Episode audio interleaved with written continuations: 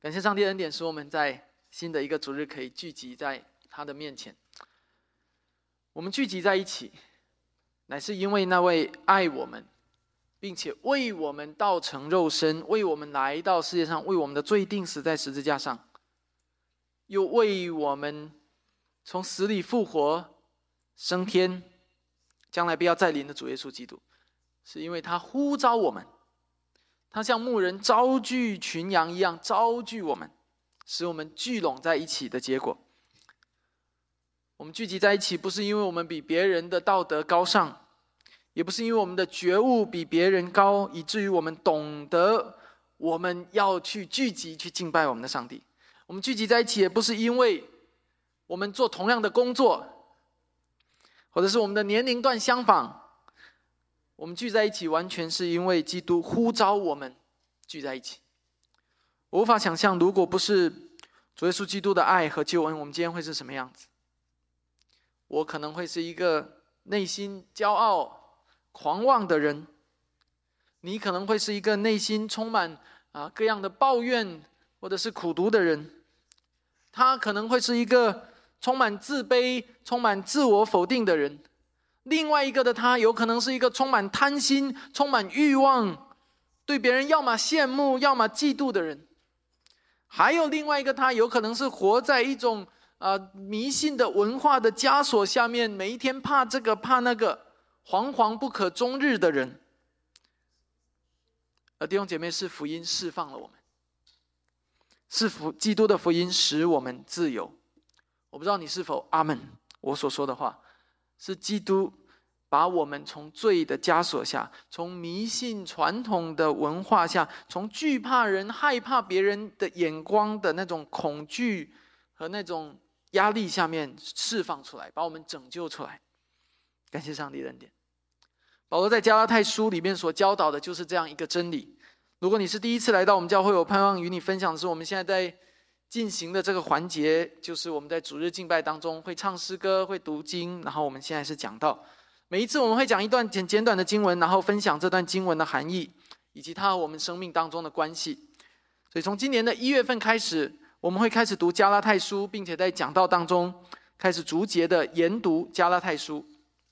加拉太书是保罗写给加拉太地区的众教会的。加泰地区位于今天的土耳其的一带，当时的加拉太教会遇到了各样的问题啊，其中一个最大的问题就是有人想要诱导加拉太信徒重新去遵守亚伯拉罕时代的传统，就是去行割礼。这些人想要把主耶稣基督的福音篡改了，想要引诱他们去行割礼，让他们以为只有行割礼、行这个古老的几千年的犹太人传统的礼仪才能够得救。保罗知道这件事情以后，非常的痛心，所以他写了加拉太书。在加拉太书当中，他一而再、再而三的呼吁加拉太基督徒说：“你们要明白，要认识到，耶稣的福音向我们所要求的不是割礼，而是信心。”我们是因信心得救，不是因割礼得救。我们今天要一起来读的这段经文，记载在加拉太书的三章第十五到第二十节，是在我们上一周讲到的经文之后。在上一周讲到的经文当中，我们指出的是主耶稣基督的十字架为我们所承受的刑罚是一个替代性的刑罚。也就是第三章十三节所说的，基督为我们受成了咒诅，受了咒诅啊，然后受了咒诅，也换原文用另外一个词说成了咒诅，把我们从咒诅中赎出来。本来挂在十字架上的是每一个生活在亚当下面的人，每一个罪人，包括我，包括你。本来律法所说的，凡挂在木头上的就是受咒诅的，但是基督代替我们承受了。那个咒诅，使我们可以因此得福。今天这段经文紧接在那一段的经文之后，我们一起翻到加拉太书的三章第十五到二十节。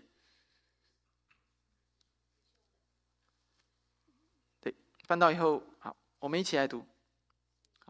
弟兄们，我且照着人的常话说，虽然是人的文约，若已经立定了，就没有能废弃或加增的。所应许的原是向亚伯拉罕和他的子孙说的，上帝并不是说众子孙，指着许多人，乃是说你那一个子孙，指着一个人，就是基督。我是这么说：上帝预先所立的约，不能被那四百三十年以后的律法废掉，叫应许归于虚空。因为承受产业，若本乎律法，就不本乎应许。但上帝是凭着应许把产业赐给亚伯拉罕。这样说来，律法为什么有的呢？原是为过犯天上的，等候那蒙应许的子孙来到，并且借天使经中保之手设立的。但中保本不是为一面做的，上帝却是一位。今天讲到的主题句是。上帝的信实，确保了他一定要成就他的应许，而我们在这个应许的应验中感恩并且惊叹。我每一次的讲到的主题句都会在你拿到的单张的第三页的最上面用彩色背景所写下来的字：上帝的信实确保了他一定要应验他的应许，而我们在这一个应验当中。在这个成就当中，感恩并且惊叹。今天的讲道分为三个的部分。第一部分，我们会来思考亚伯拉罕之约，这是一个不可废弃的约。第二个部分，我们会来思考西乃之约，我叫摩西之约，我叫以色列之约，我叫律法之约，很多的名字的同一个约，来思想这个约和亚伯兰之约的关系。第三个部分，我们会来思想这两个约。和今天我们的关系，所以很简单，亚伯兰之约、西乃之约，我们是跟我们什么关系？我们先来看第一个部分。从表面上来看，你就会看到保罗在今天的经文当中，其实主要讨论的就是两件事情。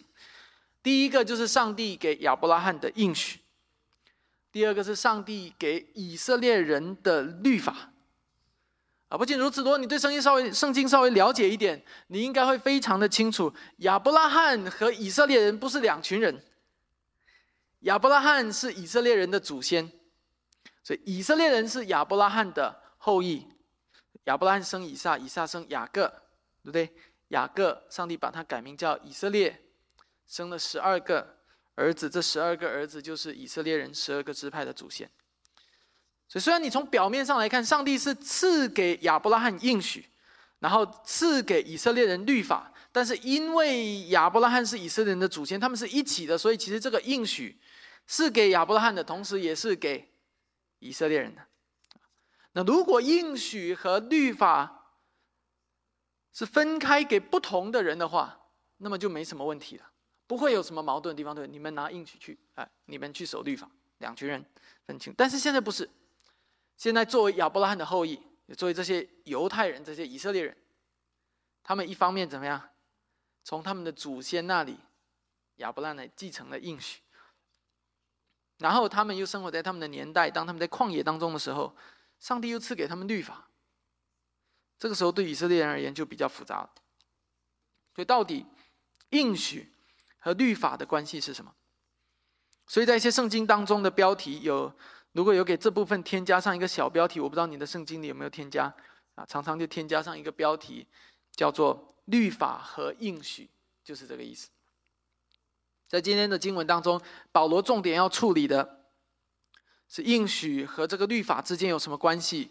由于上帝在赐给亚伯拉罕的应许的时候，是通过立约的方式赐下；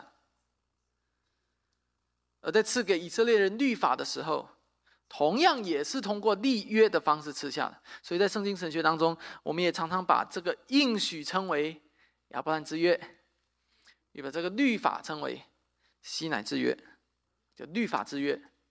又因为这个律法是摩西啊所代表、所领受的，所以有有时候称为摩西之约。因为这个律法是赐给以色列人的，所以你会听见以色列之约。几个的名词，那形形容是同一件事情，所以你要明白这里的应许和律法的关系，本质上就是亚伯拉罕之约和西乃之约的关系。那要认识到这两个约事之间有什么关系？我们就首先要明白这两个约的内容分别是什么。所以我们要首先把圣经翻到亚伯拉罕之约的部分。我们上一周已经提到了这一些这方面的信息，所以我不知道你还记得吗？亚伯拉罕之约记载在哪里？创世纪拿？哎，很好，很很好的那个答案。对，创世纪十二、十五、十七章。好，那其中第十二章是一个什么样？一个应许。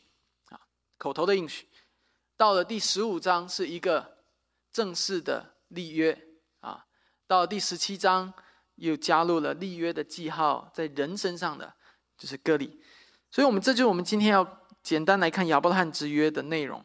如果你啊手上有圣经的话，你可以先翻到创世纪的十二章，十二章看到一到第三节，这是上帝最初给亚伯拉罕立应许的地方，赐应许的地方。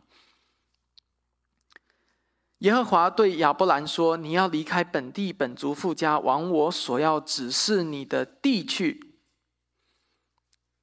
这里有一个地啊，上帝给亚伯拉罕要指示一块地，然后说：我必叫你成为大国，我必赐福给你，叫你的名为大，你也要叫别人得福。为你祝福的，我必赐福与他；那咒诅你的，我必咒诅他。”地上的万族都要因你得福。在这里，上帝首先赐给亚伯拉罕的第一个的应许是：“我必叫你成为大国。”这是一个关于国度的应许。上帝向亚伯拉罕保证说：“你的后裔，你的子孙后代，要成为一个特别的，并且是巨大的国度。”OK，一个大国。第二个应许呢，是我必赐福给你，叫你的名为大，你要使别人得福，地上的万族都要因你得福。在这个第二个应许当中，上帝应许亚伯拉罕要成的，要他成为怎么样万国的祝福，表明了从上帝那里有一个祝福要赐下来，而赐下来的时候。这个福，亚伯拉罕成为唯一的管道，是这个福要通过亚伯拉罕，最后赐福要临到万民。所以地上的万族万民，如果想要领受这个祝福的话，只能通过亚伯拉罕这条管道。亚伯拉罕是唯一的一条管道，这叫做是万国使你啊因你得福。到了创世纪第十五章，你往后翻一页一到两页，你就会看到刚才是十二章，现在我们到第到第十五章。如果你身边有对圣经不太熟悉的，你可以帮助他来找到一下《创世纪》第十五章，上帝对亚伯拉罕的应许又多了一点点，又增加了一些。也请你看到十五章来，这里讲的是什么？这里的背景是亚伯拉罕问上帝说：“上帝啊，你要让我的子孙成为大国，但问题是我没有生儿子啊，我到现在一个儿子都没有，我的后裔怎么能成为大国？”然后上帝告诉他第四节，他说。十五章第四节，你不要担心哈，这个人必不成为你的后世，就是前面说的以利以谢。然后上帝对亚伯兰说：“你本身所生的，才成为你的后世啊，你自己会生一个，那个从你所生的才是真正的后代。”那接下来就是我们上一周提到的一幕：上帝和亚伯兰立正式的约。这个立约当中，上帝加了一个更加具体的应许。请你看到第十三节，十五章的第十三节，耶和华对亚伯拉罕说：“你要的确知道，你的后裔，我不仅赐福给他们，而且他们成为一个庞大的民族，而且你的后裔要寄居在别人的地上四百年，要服侍那个地方。但是后来他们要带着许多的财物从那里出来。这里应许了什么事？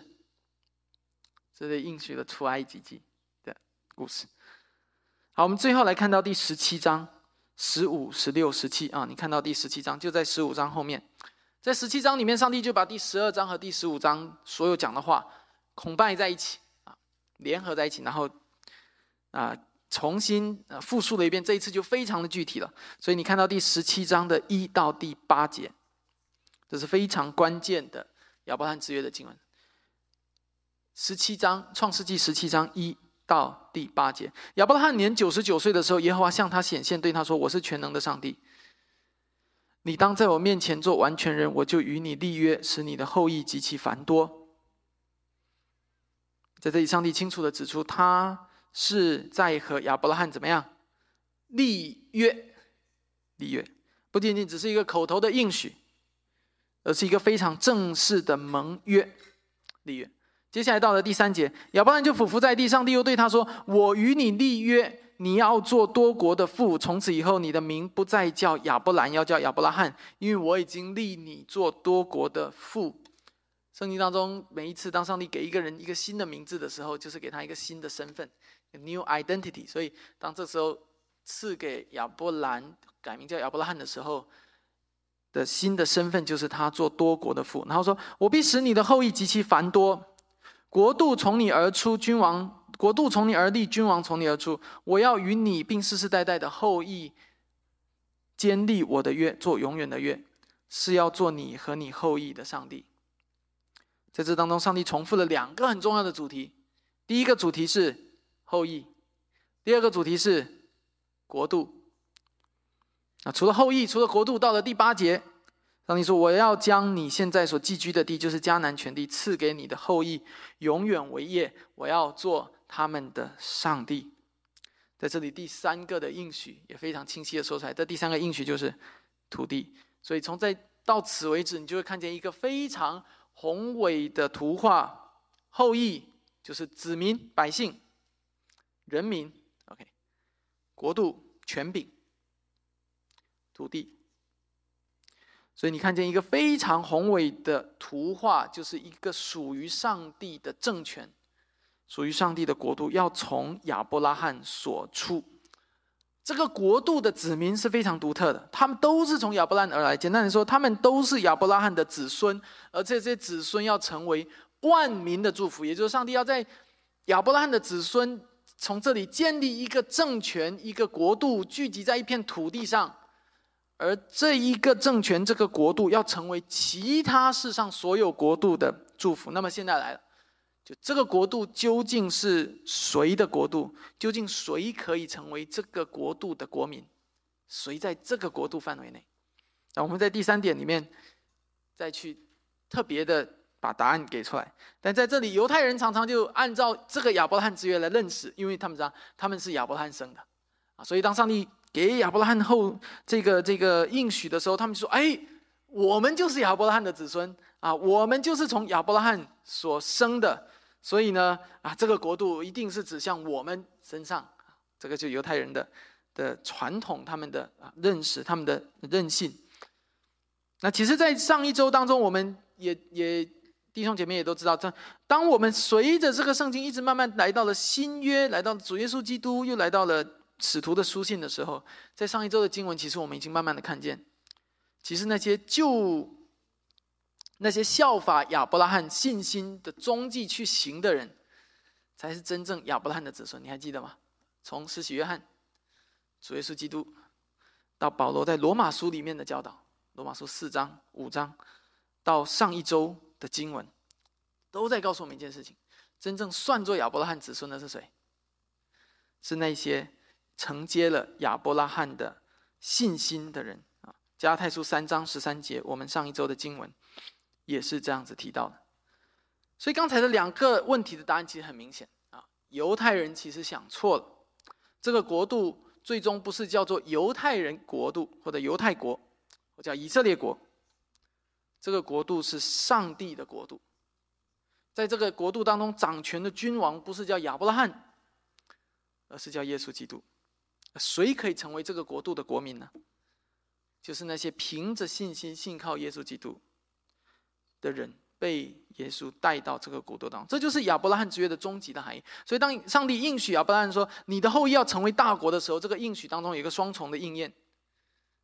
所以，第一个应验就是出埃及记，我们等下会看见的。上帝宣布说：“以色列民是我圣洁的国度。”第二个的应验就是到主耶稣基督再来的时候，基督宣告怎么样？天国近了，上帝的国近了。因着基督的降临而临到。在那里，亚伯拉罕的后裔要成为大国。这延伸到一个属灵的层面，有一群属灵的亚伯拉罕的子孙。所以，如果是在主耶稣基督降生以前，是的，我们都应该承认，以色列是上帝所拣选的一个圣洁的国度。这是因为上帝在出埃及记当中所宣告的。但是，当基督降生以后，基督的道成肉身成就了一个终极的应许以后，亚伯拉罕的应许就要在基督道成肉身里面得到终极的成就。所以在今天，在基督第一次降生以后，也就是两千多年前基督的道成肉身以后，那个应许的国度就指向了以基督为君王掌权的国度。就而不是地上的以色列国，而是一个属灵的以色列国。所以今天有许多人，在一九四八年以色列复国之后，非常兴奋的说：“哇，上帝的应许终于成就了，上帝的这个后裔终于复国了，那个应许的国度应验了，亚伯拉罕之约应验了。”所以这一个一九四八年复国的。以色列国必定会强大，必定会昌盛，必定会成为万国的祝福。弟兄姐妹，我要告诉你是，这个是非常糟糕的结晶。亚伯拉罕之约是在基督里成就，是在两千多年前已经应验了，不是到一九四八年才应验。一九四八年以色列的复国是犹太复国主义运动的产物。而今天人们常常喜欢用看得见的。我摸得到的这个东西，用自己的感官、自己的经历、自己的触觉、肉身的理性去理解上帝的应许，最终就把上帝的应许贬低到一个物质或者世俗的层面，这是非常错误的。一九四八年以色列的复国，亚伯拉罕的后裔要成为大国，万国要因亚伯拉罕的后裔得福，这是两件事情。今天万国万民得福，不是因为他们加入以色列国，成为那个国家的 citizen，去，而是他们效法亚伯拉罕的信心，来信靠耶稣基督。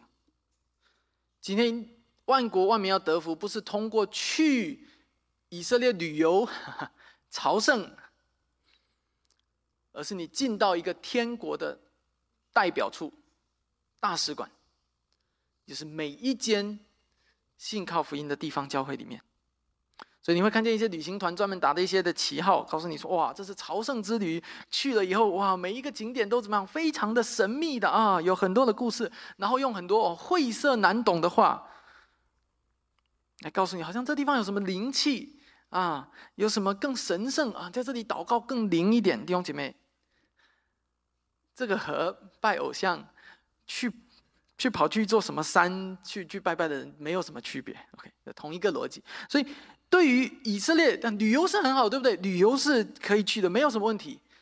但是说实话，如果你说是朝圣，我告诉你，这行不通的。正如新约当中所说的，上帝是个灵，所以拜他的要用心灵和诚实拜他。我们回到今天的经文当中来，上帝和亚伯拉罕立了一个很重大的约。而这个约当中赐下了一系列的应许，而这应许最终是在基督里，而不是在基督外成就的。那么，对于这个约有什么样的特点呢？请你看到今天经文当中的第十五节。保罗首先是说怎么样？就算是一个人和人之间所立的约，这个条约都不能添加和减少，不能修改和废弃。啊，英文是更清楚。英文说：“Even with a man-made covenant。” No one annuls it or adds to it once it has been ratified。意思就是说，就算是人的条约一旦立下去的、确定了，那么就不能再改了，这才叫做条约啊！如果一个人一个条约签下去了，然后又反悔，然后又跑回去改一改，然后又撕毁，然后再来签，这个就是不守信用。在这在今天的社会上，一个人一旦不守信用，那就什么都免谈了，对吗？特别是在美国的社会啊，更是这个信用制度建立的很完善的社会，就信用更是很重要的。你想想，从古至今，人是怎么做生意？在做生意之前，你根据彼此的利益，你要吵架也可以，你要费尽口舌去谈判也可以，反正怎么样都可以，只要合同没签下去啊，什么都可以商量，什么都可以讨价还价。但是，一旦这个合同签下去了，怎么样？表示我们都彼此认同，对不对？所以有的时候合同也叫做一份的什么同意书，或者叫这个协约啊，表示我们都同意这个合同当中所规定双方要做的。那么接下来就是走合同了，就是按合同来走，表明你的诚意。那如果没有的话，没有这么做的话会怎么样？表明你就是违约、不守信用、不可靠，然后以后就没有人再和你做生意。在今天的现代的案的社会当中。这种的违约往往还要起诉到法院，对不对？然后再到法官面前来审判。所以你工作也是一样的啊，你受雇于一间公司，你间公司之间就是按照合同，按照你们所签的合同来履行，就表示你的诚意。但进一步想，如果这个约是在上帝面前所立下的，你想有什么约是在上帝面前所立下？我给你两个。例子，第一个就婚约，第二个是什么？你猜我会说什么约？呃，洗礼，洗礼的，对，这个是很很接近的啊。第二个我要讲的就是成员之约啊，就当我们成为一间教会，我们彼此立约，在上帝面前要组成一间教会的时候，也包括了一个新受洗人要加入这个里面的这个 membership covenant 的时候，这两个月是在上帝面前立下，所以。今天很多人可能，那这个洗礼的约，或者说成员之约，你可以想这个在上帝面前所立。但是今天很多人其实都很很少把婚姻想象成一个盟约，发现都特别是世界上的人如果不是那位亲自设立婚姻的上帝，亲自教导我们说婚姻是一个盟约，就像基督和教会一样，一个在最终堕落的人是很难明白这件事。对于我们来说也是一样，你信主之前可能也从来没有想过啊，婚姻是一个盟约，因为这个世界就教导我们，或者我们的文化就教导我们什么，婚姻就是什么？搭伙过日子啊，婚姻就是爱到深处就就就就在一起了啊，婚姻就是满足彼此的需要啊。婚姻就是爱情的坟墓啊！今天这个世界对婚姻的解释各种各样，但是今天一个一个不信上帝的人不会告诉你婚姻是一个盟约，除非是那位婚姻的设立者、婚姻的发明者亲自给我们婚姻的说明书，告诉我们他设计婚姻是为了什么。除非是这样，否则我们很难明白的。我们去翻世界上各种的书籍。你去问各种迷信的人，你问他们婚姻是什么，你让他们帮你算一算，你最后一定找不到答案。有时候我很遗憾，在听见在许多的地方，人们对于婚姻的理解，甚至完全就是到了一种羞辱婚姻啊、侮辱婚姻的地步。这些地方，婚姻成了一场生意，用。用这个这个怎么样？用聘礼和嫁妆来计算那一个婚姻，哇，要要有多少多少的价值？本来是一个尊重，本来是一个帮助、一个祝福的东西，但是可以演变成一个生意的东西。甚至很多人呢，因为礼金的问题谈不拢，然后就就没办法结婚。在另外一些的地方，婚姻就变成搭伙过日子，就像我刚才说的哈，反正一个人太孤独了啊，再再找一个人来陪嘛啊，反正别人都结婚了。反正我太太寂寞，还有一些的地方，还有一些的文化里面怎么样？婚姻既不是这种，也不是这种，婚姻被浪漫化，哇，成为一个新的偶像，哈 哈来满足人一切内心需要的一个完美的偶像。所以，除非遇到那个又高又帅又有钱啊，老爸又是国王的这个王子，否则我就不结婚。啊，除非遇到那个又美又有还是要有钱 啊，然后又有才华的那个公主啊，反正我不，否则我就是不娶。弟兄姐妹，你你发现没有？如果婚姻的创造者没有告诉我们，没有给我们一本婚姻的说明书，告诉我们婚姻是什么，告诉我们如何打开婚姻。以上我说的这些，就是人们对于婚姻很可怜的认识。而圣经告诉我们，婚姻是一场盟约，这是非常宝贵的。你今天没有在其他地方看见上帝给我们类似的教导，只有在婚姻当中，我们才能够体会你的另一半，你的那位枕边人，你和他的之间的关系已经超越了合同的关系，你们是盟约的关系。什么是盟约的关系？就是这是一个生死之约，一个一生的约。只有死亡可以把你们分开，你明白吗？如果你不从这个角度认识婚姻，你看看世界上的人，那他们随意认识婚姻的时候，他们就随意的羞辱婚姻。好像今天不喜欢这个人，就可以把他踢了，再换一个。因为在他们的心里，婚姻就是过日子，换一个人还是过。如果婚姻是满足我们内心各种偶像的，很多时候那背后就是我们的狂妄、我们的骄傲，我们以为就我们自己很了不起，所以我们配得上一个一个更好的人才配得我们，但其实不是。婚姻是人在上帝面前所立的盟约。我们讲了合同，这种人间的合同，也讲了在上帝面前所立的约。那你更进一步想，第三层，如果立约的其中一方就是上帝，又会怎么样？上帝亲自与我们立约会是怎么样？亚伯拉罕之约就是这样一个约。有时候在婚约里面，人还是会犯罪，会背逆，会反抗上帝，以至于犯罪出轨，我的犯罪毁约。我的犯罪不按照上帝的教导去去去尊重对方，去善待对方，但是上帝和人和上帝之间的盟约却不是如此，因为上帝是信实的。在亚伯拉罕之约当中，你还记得吗？是上帝独自穿过了所有劈开的动物，是上帝单方面的宣布：“我一定会成就这个应许。”同时，也是上帝单方面的宣布。如果这个约最后没有被达成，我愿意承受如同这些动物一样的刑罚。所以弟兄姐妹，这最后给我们的第一部分带来一个很重要的结论，就是保罗在今天的经文当中所给出的结论，就是无论如何，这个约永远不能废去，不能被废去，因为这个约的其中一方是上帝，而上帝不能背乎自己。上帝的大能和热心必定要成就这个约。接下来，保罗就提到律法。我们要进入到第二点当中，律法的背后就是我们刚才所说的西乃之约。所以，因为整个的西乃之约就是指向以色列的怎么样人的行为的啊，就你们要做这个做这个，特别是在经过这个生命记的加固、这个夯实之后呢，它就深深的植根在以色列人的心里面。上帝给我们很多的教训，哇，要做这个，做这个，做这个，做这，所以这些东西在他们的心里面，一想到要如何讨上帝喜悦的时候，他们慢慢慢慢的就忘记了，其实早就忘记了，在埃及为奴的时候就忘记了亚伯拉罕之约里的应许，那是一个恩典，但是他们忘。啊，你知道人当当人最想要讨上帝喜悦的时候，最喜欢想的事情就是我要做些什么。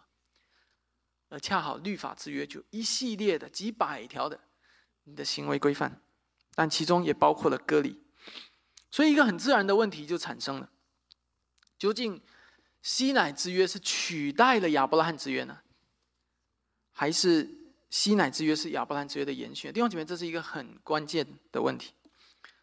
西乃之约的出现是不是把亚伯拉罕之约踢掉了？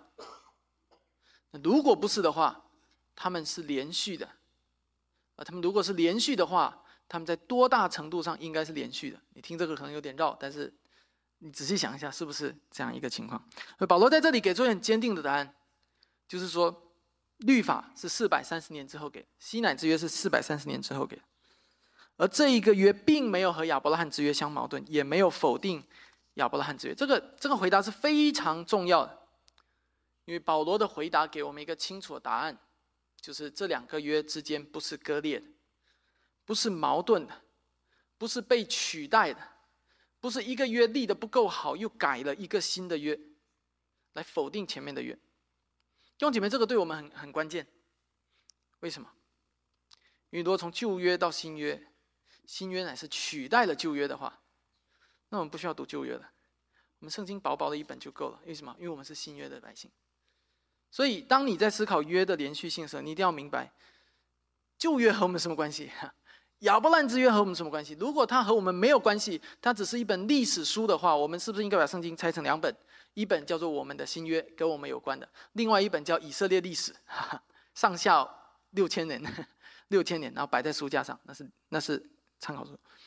所以，当我们在思考亚伯拉罕之约和西乃之约的时候，这就带给我们一个最初的一个思考，而这当中涉及到我们对圣经当中诸约的看法。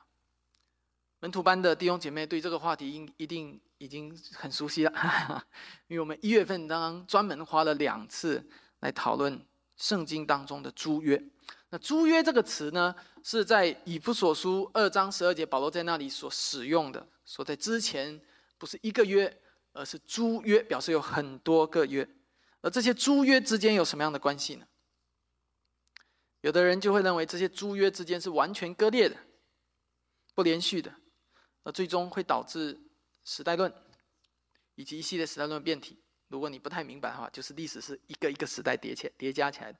那另外一部分人就会认为这些约是非常严丝合缝的啊，非常一致的，绝对连续的，彼此之间要一一对应的。哇，像那个最精密的这个工匠这样子，然后把它所有东西码在一起，一一对应，强调这个约的连续性，那，彻底否认约之间的不连续性。而这一这一群的人和这一群的解释者，就会被称为是传统的圣约神学的支持者。那弟兄姐妹，我想要邀请你看见的是，我们应该看见在诸约之间，他们既有连续性，但同时又有不连续性。他们的连续性确保了他们之间是延伸的关系，没有矛盾；但是另外一方面，他们之间的不连续性。没有导致他们的敌对，相反使上帝的心意更加的鲜明。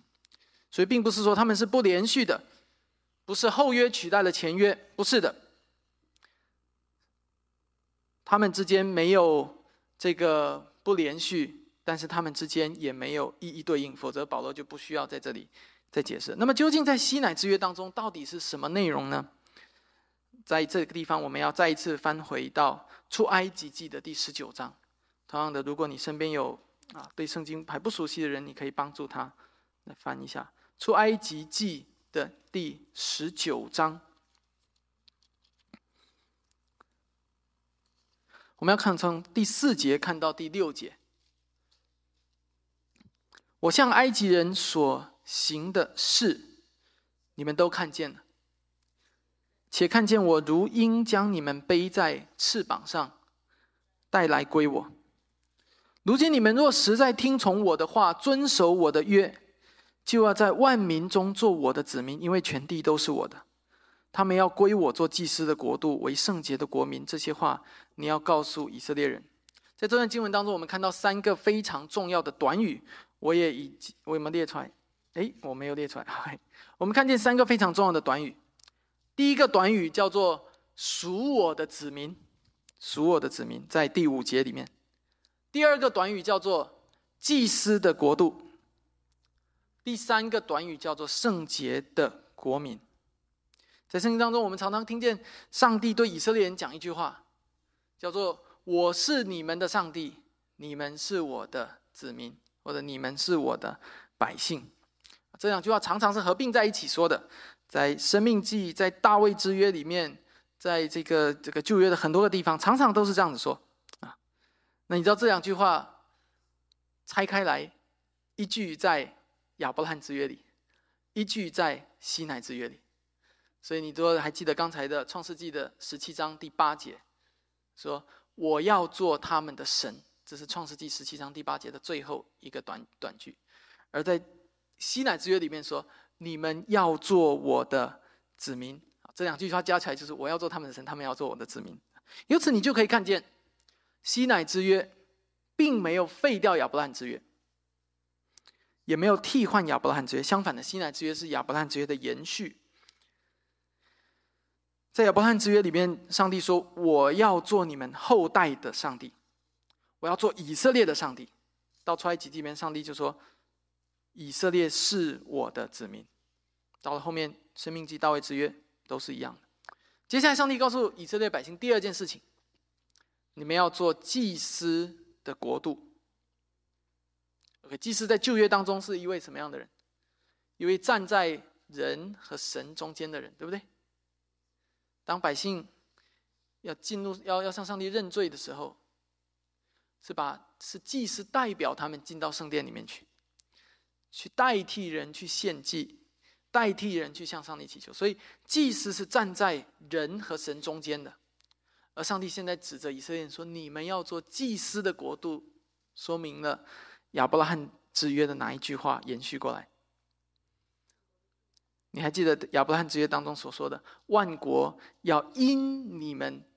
因你的后裔而得福吗，所以在万国和上帝中间有一群人叫做亚伯拉罕的后裔，而万国是通过这个后裔去得福的，表明中间的这一群是祭司的职分，是中保的职分，他们站在万民和上帝之间。第三个，上帝说他们要作为圣洁的国民啊，其实，在原文里面更确切的说是圣洁的大国。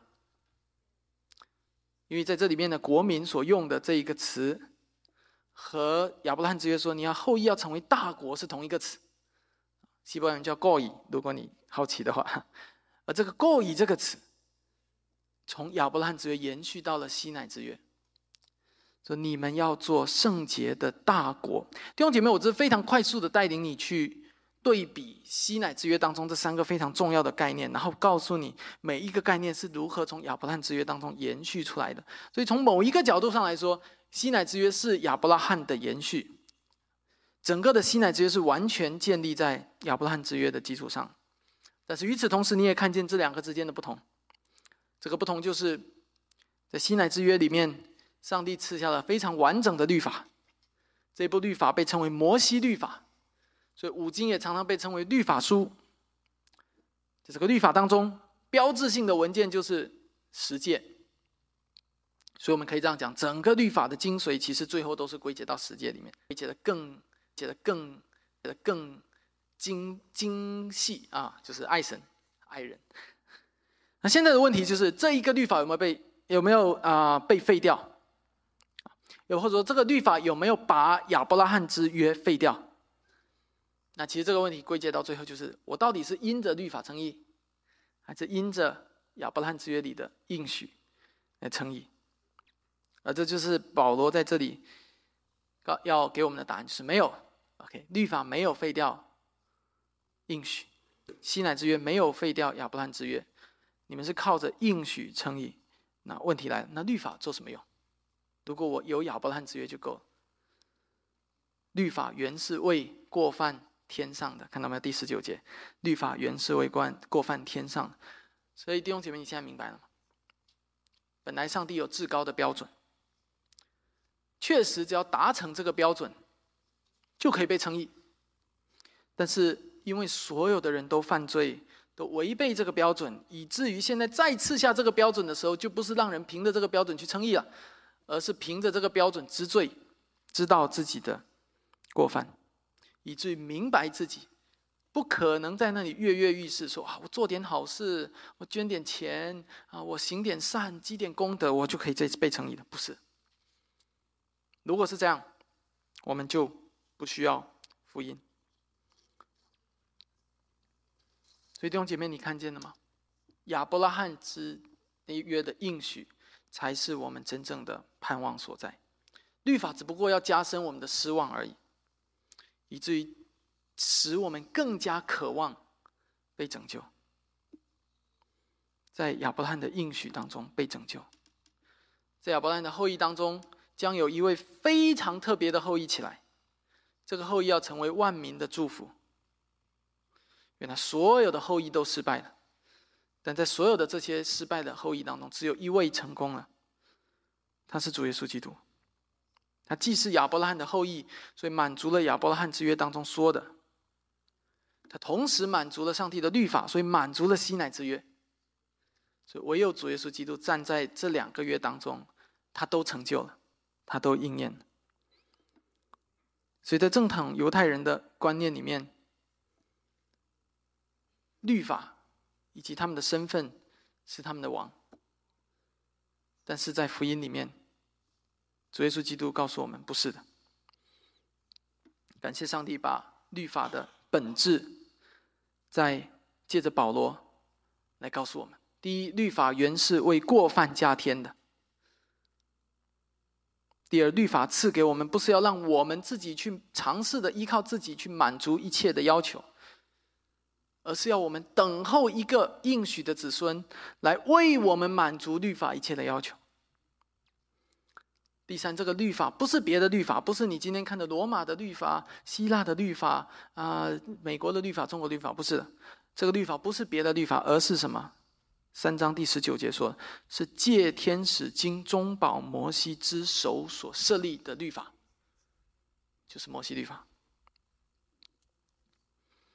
这样，保罗就把中保和上帝之间联系在一起了。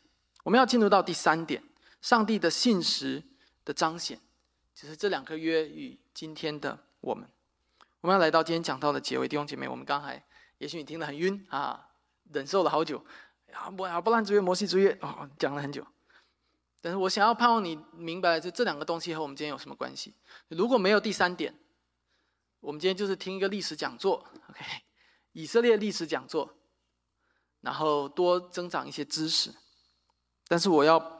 我我要向你指出的是，这两个约，如果跟今天我们我们没有关系的话，我们就没法从其中看见上帝的信实。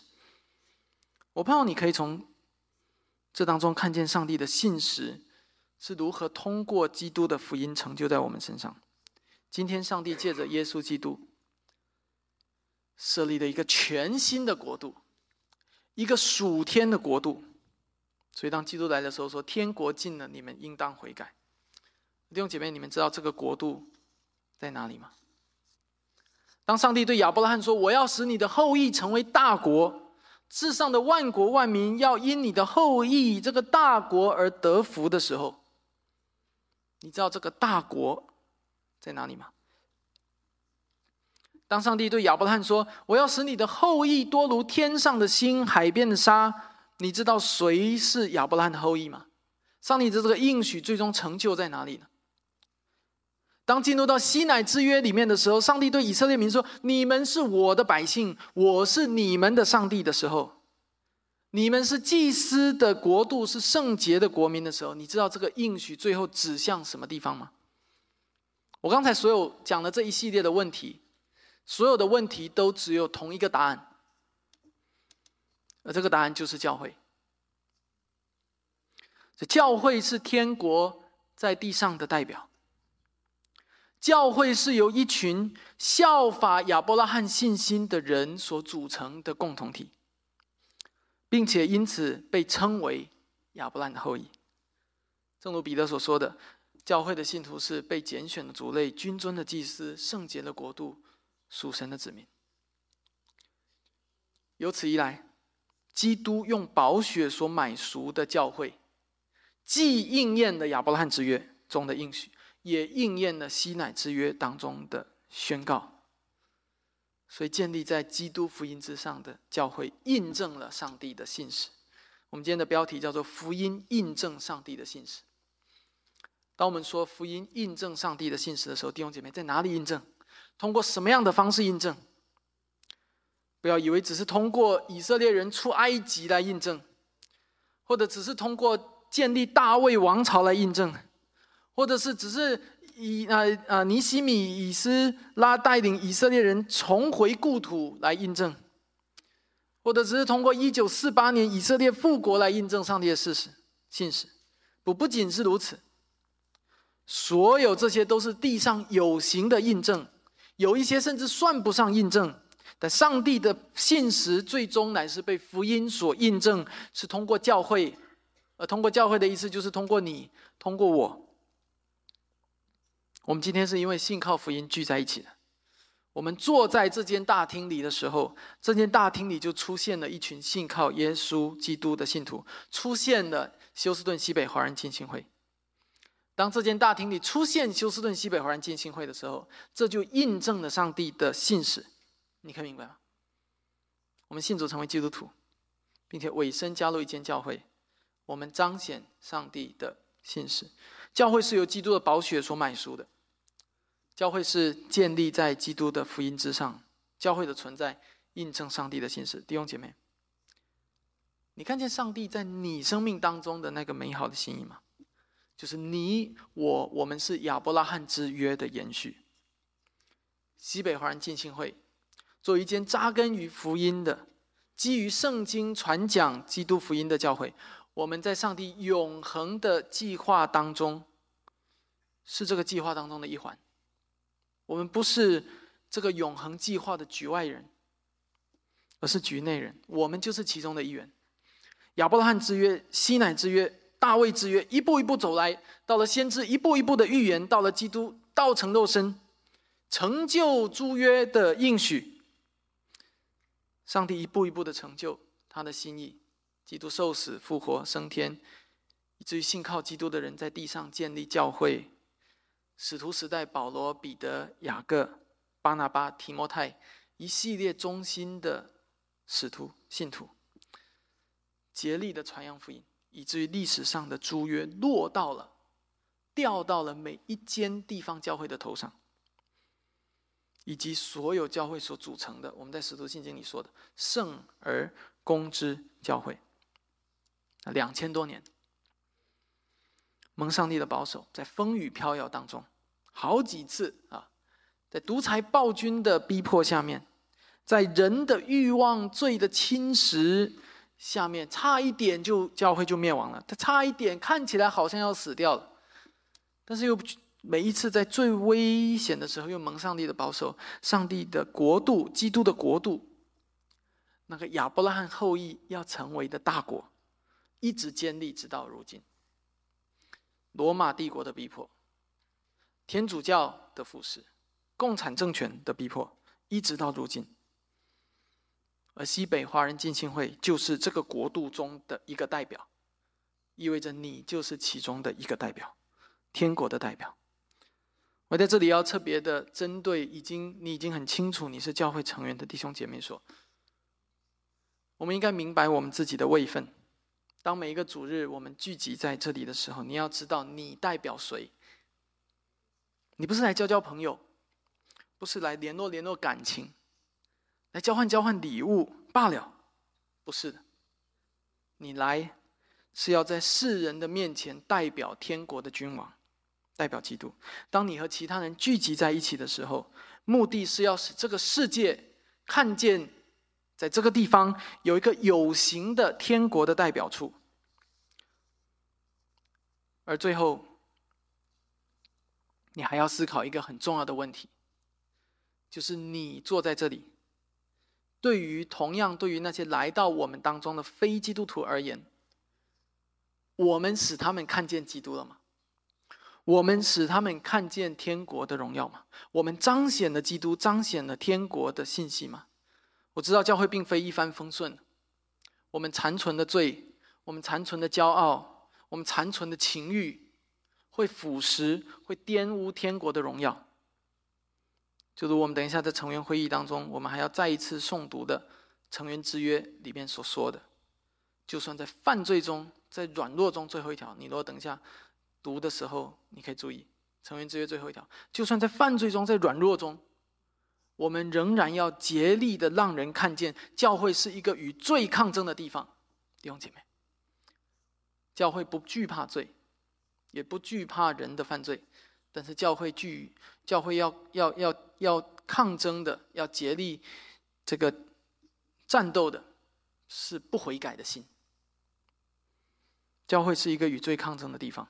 以至于在软弱中，我们仍然要努力的夸耀基督，我们的君王。你在教会当中的行事为人是如何呢？你待人如何呢？我每周主日所呈现的究竟是什么？